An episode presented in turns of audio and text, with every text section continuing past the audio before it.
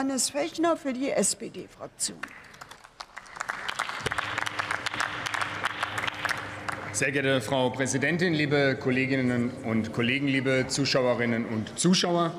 In Deutschland gibt es 6000 Lobbyorganisationen, die mit einem Gesamtetat von zusammen über 800 Millionen Euro pro Jahr in Deutschland Interessensvertretung betreiben. Und das zeigt, dass die Versuche, auf unsere Gesetzgebung hier Einfluss zu nehmen, sehr groß sind. Und genau darum ist es so wichtig, dass wir mit der Verschärfung des Lobbyregistergesetzes für mehr Transparenz hier in der Gesetzgebung sorgen, liebe Kolleginnen und Kollegen. Und um es gleich zu Beginn zu sagen, Interessenvertretung an sich muss nichts Schlechtes sein, wenn wir jetzt zum Beispiel darüber debattieren, wie wir bei der Wärmewende verhindern, dass die Mieten explodieren. Da ist natürlich klar, dass wir uns mit dem Mieterbund austauschen müssen. Oder wenn wir wirtschaftspolitische Themen besprechen, da ist mir der Austausch etwa mit der Handwerkskammer sehr wichtig. Aber, liebe Kolleginnen und Kollegen, die Bürgerinnen und Bürger müssen das Vertrauen haben, dass wir Abgeordnete uns nicht von Klientelinteressen und von Lobbyisten beeinflussen lassen, sondern dass wir nach dem Allgemeinwohl handeln. Und das muss erkennbar sein. Und dafür braucht es diese Transparenz. Transparenz, die wir mit diesem Gesetz hier verbessern, liebe Kolleginnen und Kollegen.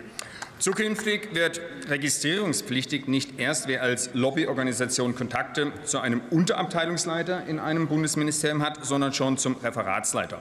Und um Missverständnissen vorzubeugen, mit diesem Gesetz schaffen wir keine Pflichten, dass Gespräche äh, dokumentiert oder gar veröffentlicht werden müssen, sondern wir, äh, wir setzen die Voraussetzungen für die Registrierungspflicht auf die Referatsleiterebene herab. Und, liebe Kolleginnen und Kollegen, es muss auch klar sein, worauf genau sich die Interessensvertretung bezieht. Und deswegen wollen wir hier verpflichtend festlegen, dass die Interessensorganisationen darlegen müssen, worauf sie sich beziehen, auf welches Gesetz, auf welche Verordnung oder auf welchen Bundestagsbeschluss. Das muss alles veröffentlicht werden und die Stellungnahmen und die Gutachten müssen im Lobbyregister hochgeladen werden, damit alle Bürgerinnen und Bürger einfach erkennen können, ob Einfluss genommen wurde auf die Gesetzgebung.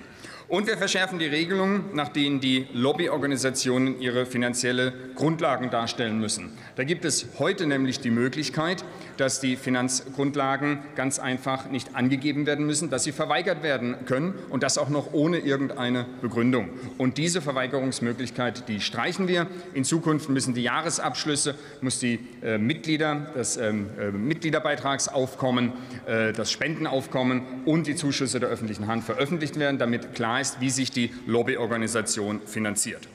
Und ja, liebe Kolleginnen und Kollegen, an einem Punkt, da ändern wir ähm, die Regelungen unseres heute schon guten äh, Lobbygesetzes. Wir streichen nämlich die Regelung, dass Spenden höher als 20.000 Euro an eine Lobbyorganisation mit dem Namen des Spenders im Lobbyregister von der Lobbyorganisation veröffentlicht werden müssen. Wir hören den Hilferuf fast aller großen deutschen Wohlfahrtsorganisationen von der DLRG über das Rote Kreuz, die Caritas und CARE.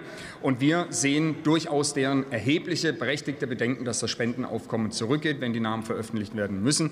Außerdem glauben wir, dass das keinen Einfluss hat, wenn man äh, diese Beträge spendet in Höhe von 30.000 oder 40.000 Euro auf die äh, Lobbyorganisation. Und deswegen wollen wir diese Regelung hier streichen. Wir hören den Hilferuf, liebe Kolleginnen und Kollegen der Sozialverbände. Die Verbände sind einfach zu wichtig.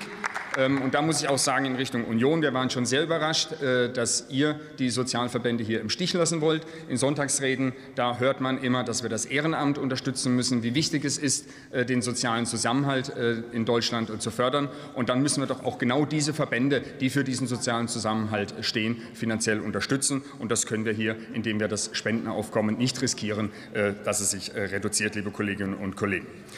Und mit diesem Gesetz beenden wir auch einen weiteren Missstand, dass nämlich einfach Interessensvertretung dadurch verschleiert werden kann, dass Dritte zwischengeschaltet werden, Agenturen, auch diese sogenannten Kettenbeauftragungen, die werden der Vergangenheit angehören, weil jetzt offengelegt werden muss, welche konkreten Drittinteressen hinter einem Lobbyauftrag bestehen, liebe Kolleginnen und Kollegen. Und wir haben es ja auch oft, dass äh, Mandatsträger aus der Politik in die Lobbybranche wechseln, sogenannte Drehtüreffekt. Zukünftig muss offengelegt werden, ob ein Lobbyist aktuell oder früher Ämter oder Mandate hatte, damit ganz klar ist, ob hier das Allgemeinwohl vertreten wird von einem ehemaligen Politiker oder eben das Interesse des Auftraggebers des Lobbyisten.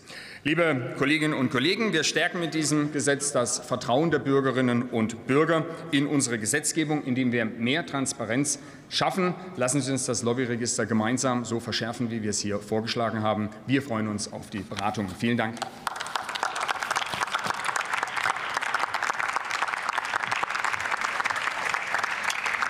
Die CDU-CSU-Fraktion hat nun